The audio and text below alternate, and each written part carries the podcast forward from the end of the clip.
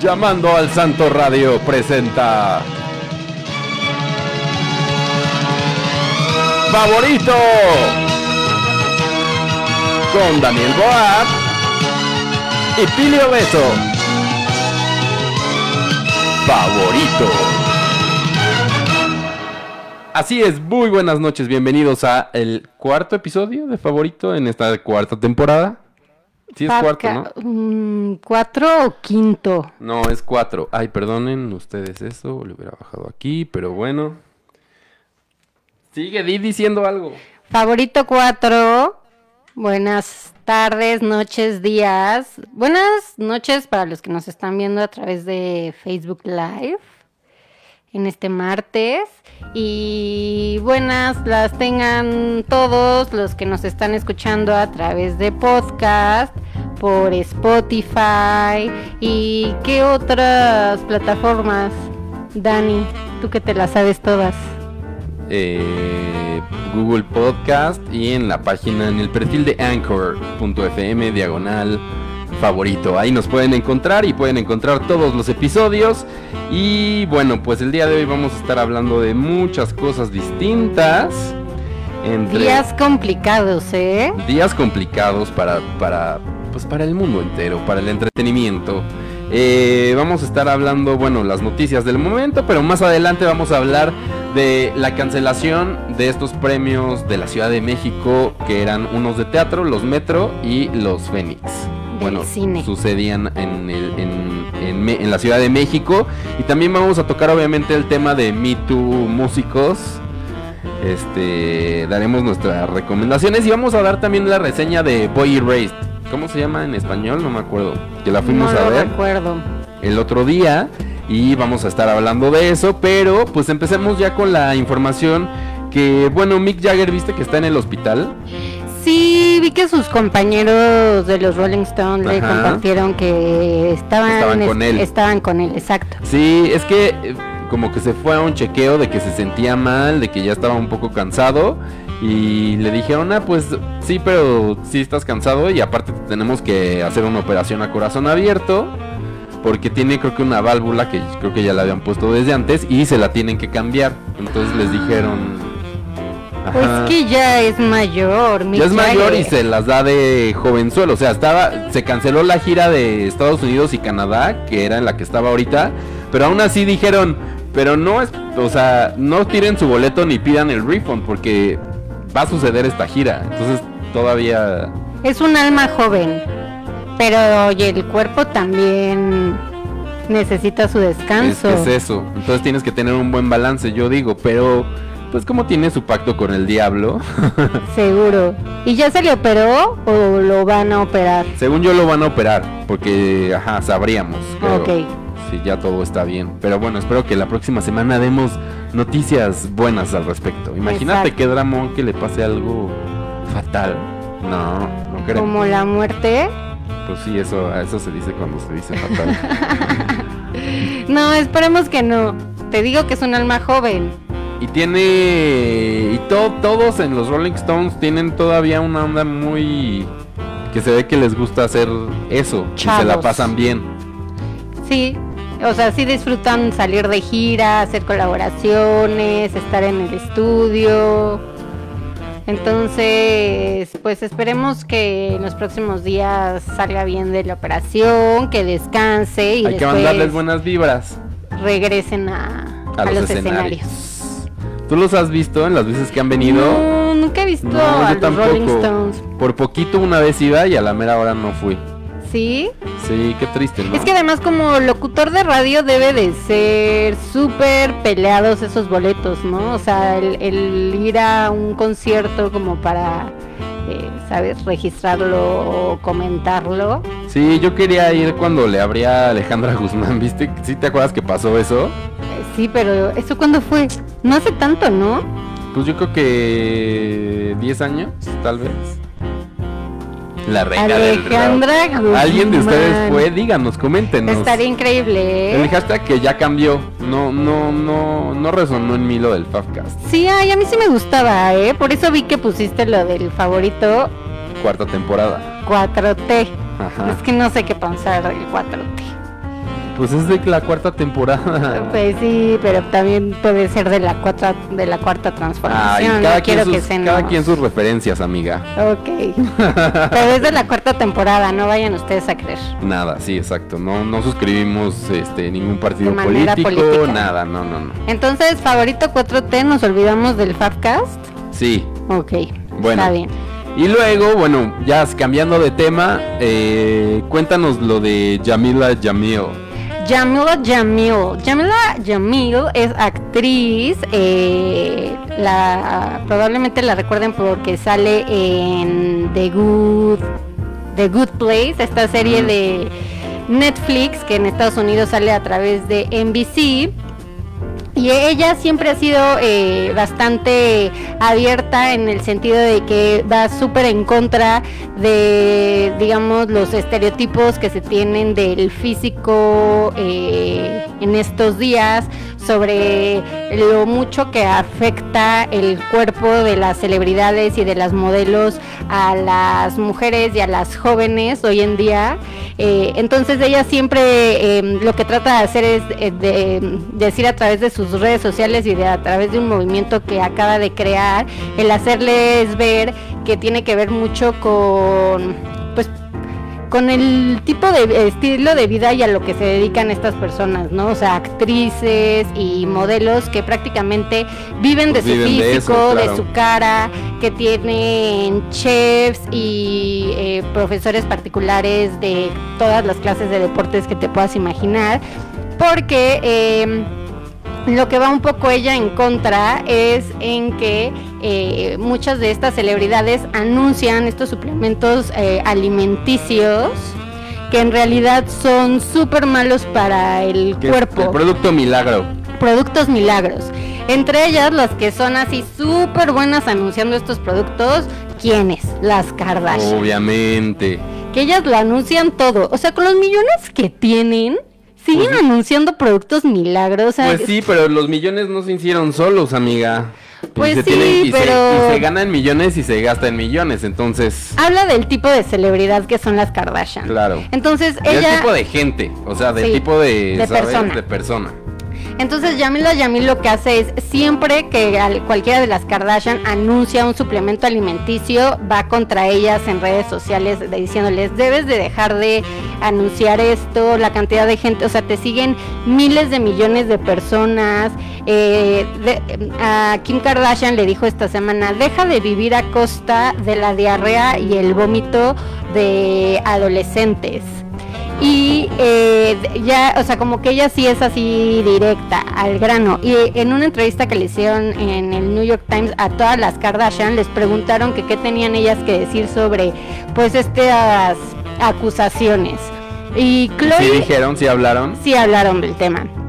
Chloe dijo que ella, porque recordemos que Chloe digamos que es como la del cuerpo más complejo, Ajá. ¿no? O sea, es la más alta, es un poco más robusta que las demás y en algún momento digamos que estaba subida de peso y de unos años para acá ahora es súper delgada.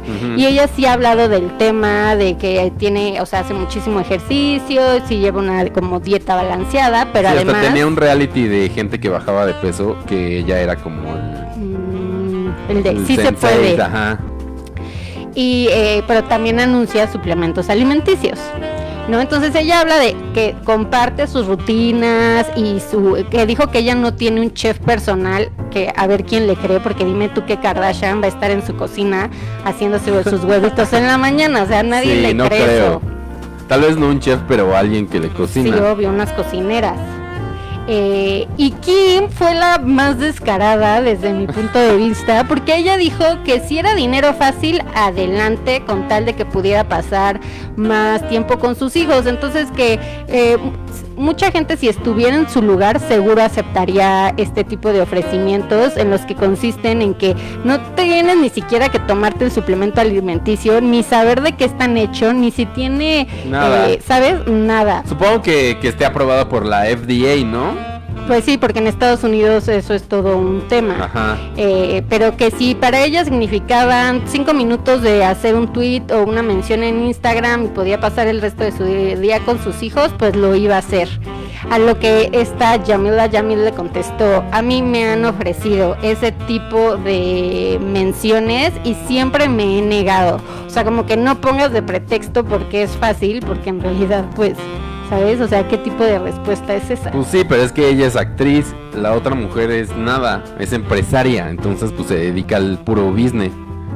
Tristísimo las Kardashian, pues ¿eh? sí, y bueno, y hablando de las Kardashian, justo empieza la nueva temporada de Keeping Up with the Kardashians, que a lo mejor hablarán de este tema, así como hablando mal de Jamila Jamil. Probablemente. Eh, pero salió Kanye West por primera, bueno, no, ya había salido al, como alguna aparición pero ahora salió otra vez y ya dijo que pues ya me gustó y ahora va a estar ahí de personaje regular en Keeping Up with the Kardashians. Ya se volvió parte de. De fijo, ¿crees que esté hasta en la entrada, o sea, en el inicio, así su carita, él modelando, así como, ¿sabes? pues vimos un clip, ¿no? Que es como su presentación. presentación en donde dice que se metió o que le gustó esto de que le hicieran entrevistas y hablar como de lo que estaba eh, viviendo, que porque así es en, The Incredibles, Los Increíbles de Disney, y se compara con él. No, no, no. Me da risa como dice, este, sí, sí, sí, está demente que lo está haciendo porque en su cabeza él, si continúan haciendo esto, en algún momento van a volar, o literal, él y su familia van a poder volar porque pues en Los Increíbles son superhéroes y, ¿sabes? Vuelan. Ay, ay, ay. Bueno. Está, sí está demente. Sí está un poco demente, ¿no? Yo digo que tanta fama, tanto, tanta gente que te diga que eres un genio, debe de generar algo en tu cabeza. Yo es lo único que pienso de Kim Kardashian, o sea, es como, qué capacidad de aguantar este hombre, o sea, pues ya vimos que los dos tienen de dónde. Pues sí, sus cosas. Sí. Y, va a tener una nueva hija también, un nuevo hijo. Ah, pero de vientre alquilado. Obvio, ya, eso ya lo probó y ya es como su onda. O sea, entonces este sería. Pero estaba viendo si le ponía de nombre Rob. Rob como su hermano. Y como su papá. Mm, es verdad. ¿Sería el cuarto? El cuarto. Oye, también creo que van a tocar lo del o sea, ¿sabes? La infidelidad del novio de Chloe con Chloe y cómo este le puso el cuerno con la ah, mejor de Kylie y todo ese claro. Nunca he visto las Kardashian, o sea, Keeping Up with the Kardashians, la verdad es que los otros spin-offs que había. La verdad es que es muy entretenido. Con todo y que en México lo pasan doblado en I. Ay, bueno, pero es que en mi sistema de cable le puedes cambiar el, el, el audio. No, es que en mi sistema de cable no siempre.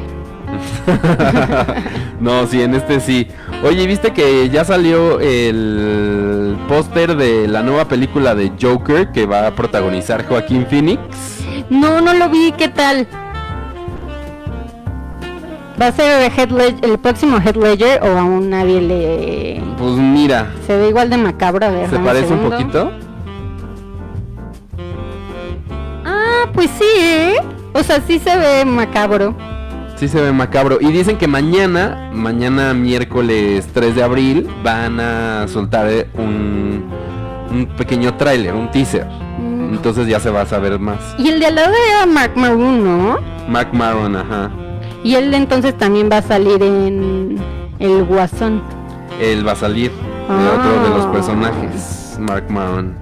Es comediante que lo pueden ver en, en en Glow. En Glow, la serie. Tiene un podcast, ya recomendando, de entrevistas que yo recomiendo ampliamente. Son podcasts largos, o sea, hay unos que van así de hora y media, una hora, 40 minutos. Pero la semana pasada eh, salió el de Eddie Bryant y está bien padre. ¿Sí? a ver qué cuenta Eddie Bryant de padre. Es que lanzó una serie en Hulu que tiene que ver como con esta idea de las mujeres con sobrepeso, pero de una forma como más real, sin ser como, ¿sabes? El típico chiste tras chiste de ser gordo, sino como en el día a día, pero pues como con una personalidad jocosa que está basada en un libro. Ok. Producida obviamente por este Broadway, exacto, Video. O sea, Lorne Michaels. por Lorne Michaels y creo que eh, fue un éxito, o sea, salió en Hulu y le fue muy bien en Estados Unidos. Entonces habló un poco de eso, pero normalmente todas las entrevistas, o sea, esta de Eddie Bryant no fue eh, la excepción. Habla como que te cuenta cómo eras de niño, cómo es que te interesa actuar o dirigir o lo que sea que seas, este, y ya después de cómo es como logra. tu break y ya como el día a día y normalmente pues lo que están, si tienen algo que, que presentar, hablan de eso. Pero ¿sabes cuál recomiendo mucho? El de Yorgos Latamos. Lantemos. Lantamos. Ese está súper interesante. Órale, lo voy a ver, soy súper fan de él. Que es Ah. el director de, De, de Favorite. De The Favorite y de otras películas. de muchas otras. Y habla de todas sus películas. Y como él sí tiene un perfil que va muy fuera de Hollywood, está muy interesante saber cómo es que, eh, sabes, estudió, tiene una como historia personal un poco trágica, o sea, sus papás murieron muy jóvenes, entonces medio que quedó huérfano y cómo empezó a trabajar en Grecia haciendo comerciales, sabes, de la marca que sea y después como Londres eh, como que se fijó en él y ya después digamos que llegó Hollywood. Pero como tiene una forma muy peculiar de hacer películas y escribir eh, está interesante como que Ver su- su tren de su pensamiento tren de su- pensamiento. Ese está bien padre. Eh, escúchenlo. ¿Y cómo se llama el podcast? ay me agarraste súper de bajada. Es eh, Tanto hablando. Pues, dame un segundo y te digo puedes Se empezar a llama.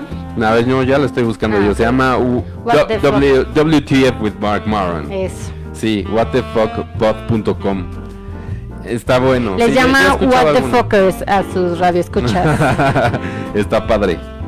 Bueno, eh, eso fue ya la. Te pasaste a las recomendaciones, esas van más adelante, Ay, Pili. pues, pero es que estábamos hablando de Sí, él, ¿no? O sea, como que ni modo que me quedara callada y después lo sacara ya Oye, las recomendaciones. Hablemos de esto que ha pasado en la última semana, que es la, los premios Fénix y los premios Metro. Unos de cine, unos de teatro. Anunciaron los premios Fénix que se cancelaban. Los premios Metro todavía tienen un tal vez respiro más. Ellos dijeron Ajá, que a lo mejor todavía se puede llegar a algo, pero los dos básicamente lo que están denu- denunciando es que la nueva administración no les ha hecho caso en, para, para conseguir patrocinios. Tenían patrocinios, es que además tenían muchos patrocinios de la, del gobierno. O sea, era eh, con Los Aculta dos. o bueno, Secretaría de Cultura, era el local y federal. El Senado era en, un- en una de ellas. Creo que sí, en los Fénix. En los Fénix, el Senado. Entonces eran como un buen de niveles de, de, de Sí, gobierno el, que... el Fondo Mixto de Promoción Turística de la Ciudad de México y también existe el Fondo Mixto de Promoción Turística, digamos, como De a nivel federal. Y pues no, no han recibido respuesta. Les habían dicho, sí, este, sí, suena muy bien tu proyecto, pero pues nada más déjame llegar y que se ponga todo esto. Y pues al parecer fueron, fu- fueron puras mentiras. Y pues anuncian los Fénix que se cancelan y los Metro, eso, que están buscando a ver si con la iniciativa privada pueden pues buscar otro esquema, que es a donde yo voy y digo, ¿no está un poco mal planeado los esquemas Sí, exacto. de estos premios. O sea, los Metro todavía eran una primera edición. Se hicieron con mucho esfuerzo. eh, pues, hasta se retrasó la entrega algunos meses. Pero a final de cuentas estaban haciendo y pues que un premio así y son los que no están tirando la toalla tan pronto. Los Fénix sí, así de no, pues no se consiguió y sí intentamos con otras institu- instituciones gubernamentales de otros estados y de otros países porque también es eso, los premios son iberoamericanos. Y aquí está le echándole la culpa a la, a CDMX. Sí, creo que, o sea, creo que coincidió en tiempos, o más bien yo creo que a lo mejor Premios Fénix eh, aprovechó el anuncio de los Metro, pero eh, son eh, situaciones diferentes. Porque eso, los Metro, ah, Sergio Villegas, que es digamos como el creador de los premios, que es un escenógrafo eh, bastante reconocido Sí. en, la- en- en México, que yo creo que de hecho las escenografías de que, o sea, el 80% de las obras que están en la Ciudad de México tienen escenografías de él. Eh, hizo esta, creó estos premios que además creo que tenía que ver muy, era algo muy personal para él, como que tenía esta idea de los premios y eh, invirtió mucho tiempo, dinero y esfuerzo en que se hiciera y con muy buen resultado. bastante dignos después, o sea, era un, fue un show de televisión entretenido, largo, pero es que ya cualquier entrega de premio es ese tipo. Entonces ya, si te metes en eso, bueno, ya sabes que va a durar y que a lo mejor en algún momento pierde el ritmo, pero una entrada muy entretenida, se aprovechó muy bien a los actores. Eh, como que había mucho glamour y buena la alfombra roja, o sea, creo que eh, fue muy buen logrado para hacer una primera una primera edición. Una primera edición. Errores de, de, televisión muy pocos, o sea, también ahí la producción de MBS que fueron los que lo producían, pues muy bien. Sí. O sea, como que se sumaron cosas buenas y pues ojalá que sí encuentren la luz este ah, después de esta carta. Sí, porque además promovían eh, obras de teatro que en verdad, o sea, como que normalmente reconoces las que son como las más famosas, las más populares, pero ellos, presentaron varias que como solamente como de ver la temática o los como un poco como los Porque había eh, unos bytes de las mejores, las mejores tenía pasa hacían unos bytes recreados ahí en los premios. Decías como, "Ah, mira, eso, suena interesante." Y, y sí es una pena que eh, después de una primera edición exista la posibilidad de que no se pueda hacer. Ellos ya anunciaron que el 29 de abril, a, eh, a menos de que consigan dinero a través de iniciativa privada, como dices, se tendrán que cancelar. Que, pero ellos le piden al jurado que sigan asistiendo a ver a las obras que se inscribieron, porque además las obras se tienen que inscribir, pagan un donativo un donativo que tiene que ver, no es lo mismo a uno del, ¿sabes? El foro Shakespeare que por cierto va a regresar. Eh, va a regresar. Que el foro Shakespeare en la sala chiquita a el escenario, el Extelmex, no es lo mismo lo que tienes que pagar. Es en cuanto a butacas, en cuanto a nivel de producción, te pagan un, te cobran un fee distinto. Y ya se dijo que en caso de que no consigan los fondos que se necesitan, se les va a regresar este dinero, pero digamos que les están pidiendo como paciencia, ver de qué forma se puede hacer. A diferencia de los premios Fénix, que es su séptima edición, que como dices es eh, premios iberoamericanos, o sea, esto quiere decir que es toda América Latina, España y Portugal, que están involucrados, o sea, toda la industria del cine de todos estos países. Y de cierta forma como que suena raro que le echen la culpa al, digamos al gobierno de México de que no van a poder seguir haciendo estos premios porque ellos dicen que eh, los patrocinios que les da la iniciativa privada no, son, suficientes, para que se pueda mantener el premio. Pero estaría interesante que explicaran por qué no se puede, o sea, no se puede sustentar con esta de esa manera, de esa manera y saber cómo funcionan los premios en otros países si todos reciben dinero del gobierno, ¿no? O sea, como que sí suena extraño. sí, sí suena. O sea, no es como por querer defender el, el gobierno. Lo que ellos también dicen es que era como una inversión que el gobierno anterior ya había hecho y como por qué tirar todo ese dinero a la basura por continuidad, pero pues así funciona cada sexenio. Y bueno, O sea, como también es válido que digan, oye, ¿sabes qué? Este, vamos a revisar esto. Exacto.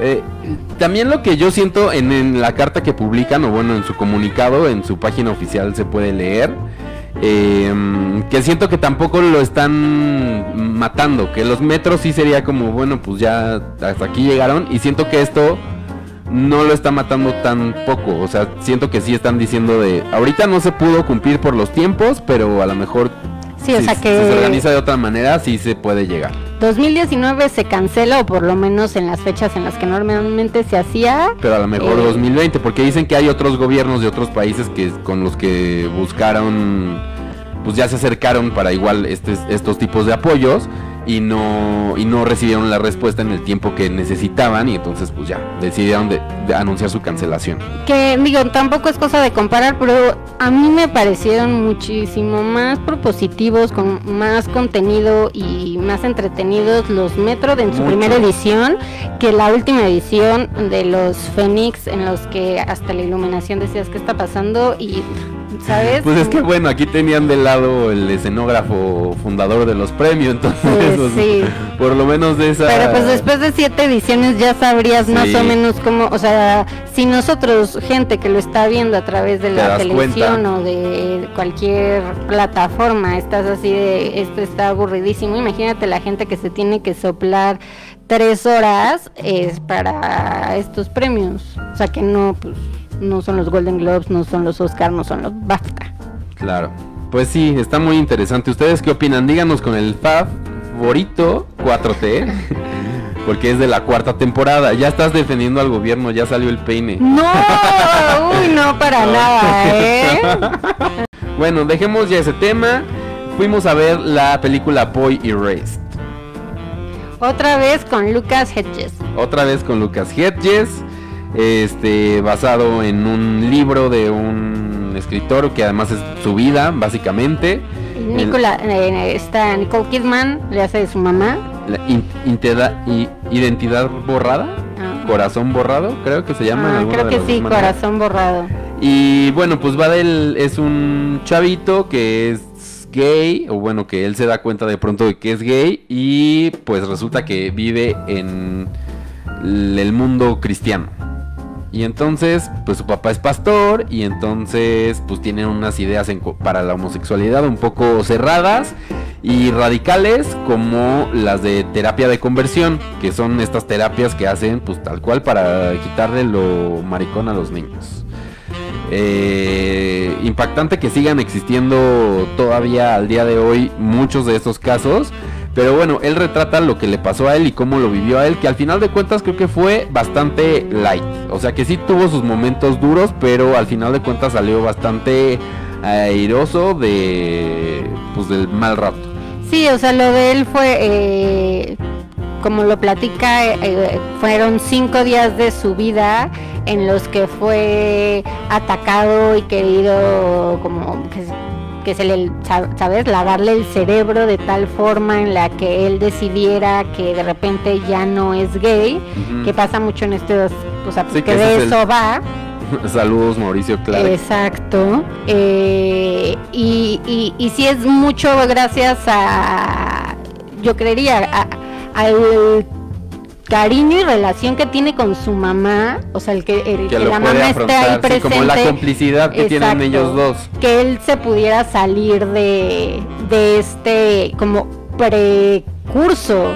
Porque este espacio lo que te presenta es como, ah, 12 días para ver qué onda y después de estos 12 días puedes pasar el resto de tu vida viviendo en una especie como de internado en lo que todos los días te está- van a estar diciendo Ay, que el ser homosexual, eh, lesbiana, lo que sea, es un pecado, que no naciste siendo así, que tiene que ver con tu Es familia, culpa, porque seguro sí. tienes tíos, abuelos que son borrachos o que son adictos al juego, o sea, no una serie de cosas y, y lo que te presenta mm, sí, digamos su viaje, pero todas las personalidades con las que él convivió con e interactuó y estos mundos y estos problemas con los que estas personas se enfrentan. Sí, porque son muchos, muchos tipos. Hay, sí, muchas historias. Véanlo. También sale Javier, Javier Dolan, Dolan. Que todo bien con También Javier sale Dolan. Troy Sivan, este cantante. Eh, este, el de los Red Hot Chili Peppers. Ah, sale Flea. De un De maldito, macho. De macho. Que dicen que al final. Y Russell Crowe, no sé si mencionamos que Russell Crowe es. Russell Crowe. Sí. Ah, pues no, Russell Crowe y esta mujer, los dos son australianos y los Sí. dos ya habían hecho una película. No la de Australia eran ellos. No, Australia es este Wolverine, Ah, ya, este Hugh Jackman. Hugh Jackman. Bueno, eh, pues ahí está la recomendación para que vayan al cine si está buena esa película. Le damos cinco favoritos. No, no es cierto. No, ¿de cuánto hay que hablar? No, de también? cuatro, cuatro, cuatro favoritos. ¿De cinco favoritos? Sí, de cinco. Sí, cuatro favoritos. Exacto. Bueno, y ya la última parte del programa es nuestra recomendación. Que, bueno, empezaré yo. Estoy ya así. Hoy voy a ver el último episodio de la cuarta temporada de Mozart in the Jungle, que es la última temporada. He de decir que no ha sido mi favorita, aunque ha tenido momentos muy buenos. La tercera es mágica. La ¿eh? tercera es mágica y la cuarta ya se centra mucho en la relación de ellos dos, obviamente. Y pues va como toda la temporada de eso. Los otros músicos no se ven tanto, que a mí era lo que me gustaba, que veías como la vida y la historia de todos y cómo funcionaba una orquesta sinfónica Sí. y sus personajes. El maestro principal, que no es él, él también es un gran personaje. Es- él también sale mucho la, en la cuarta temporada. Y pues ya, sí véanlo, disfrútenla, son solo 10 capítulos. La verdad está bien, bien padre. Mozart the Jungle, si no la han visto, yo ahora me la paso siendo director de orquesta porque me siento highly En Amazon Prime, en Amazon Prime Video.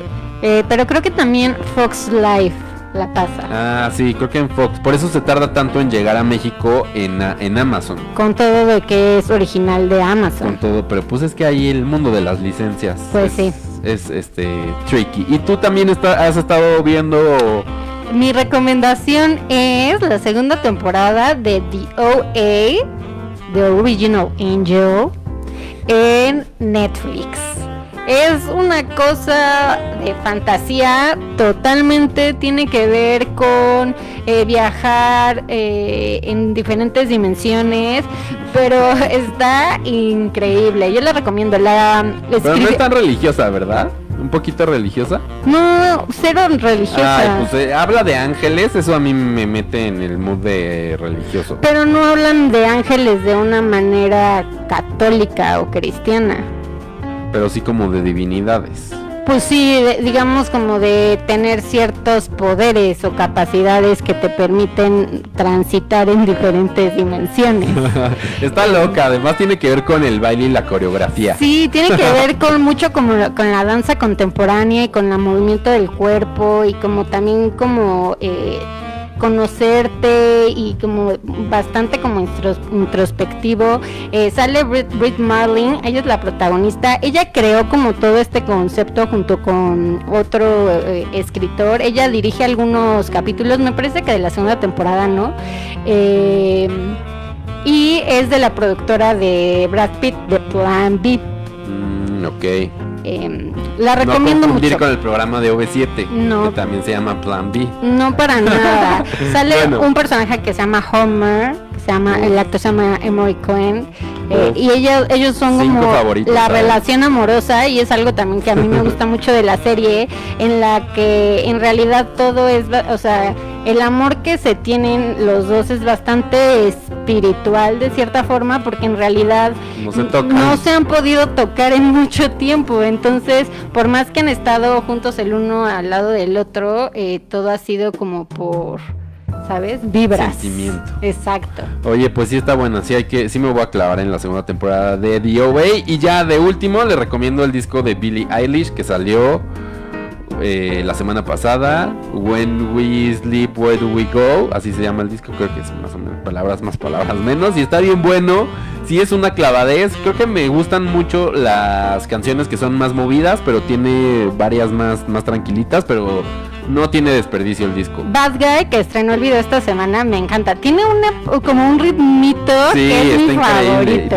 Y viste la instalación que hizo en Londres, en la que había uh, como un cuarto para cada una de sus canciones, entonces tenía como un trip, porque ella tiene como un trip con los sueños, por eso el disco se llama así, y era como recrear escenarios de sus sueños, un, un trip loco. Qué viaje tener 17 Qué años y te- tener la y capacidad, hacer- eso. Y poder ajá. hacer eso. El presupuesto y la capacidad mental, intelectual Sí. de... Y al mismo tiempo le así. emociona a Justin Bieber y que le, le escapeó a sus papás con, con Paul McCartney, que se lo encontró y le, Skype- le FaceTimeó a sus papás. Casual. Y que, ajá, que ha sido la experiencia más surreal, dice Billie Eilish. Y bueno, sí, está bueno el recomendación. disco, yo también lo recomiendo. Bueno, y hasta aquí llegamos en este eh, episodio de favorito. Muchas gracias. Suscríbanse a nuestra oh, Spotify. También suscríbanse a Google Podcast. Y véanos en Facebook la próxima semana. Gracias, Pili. Gracias, Daniel. Gracias a Llamando al Santo Radio. Y nos despedimos hasta la próxima semana. Adiós. Adiós.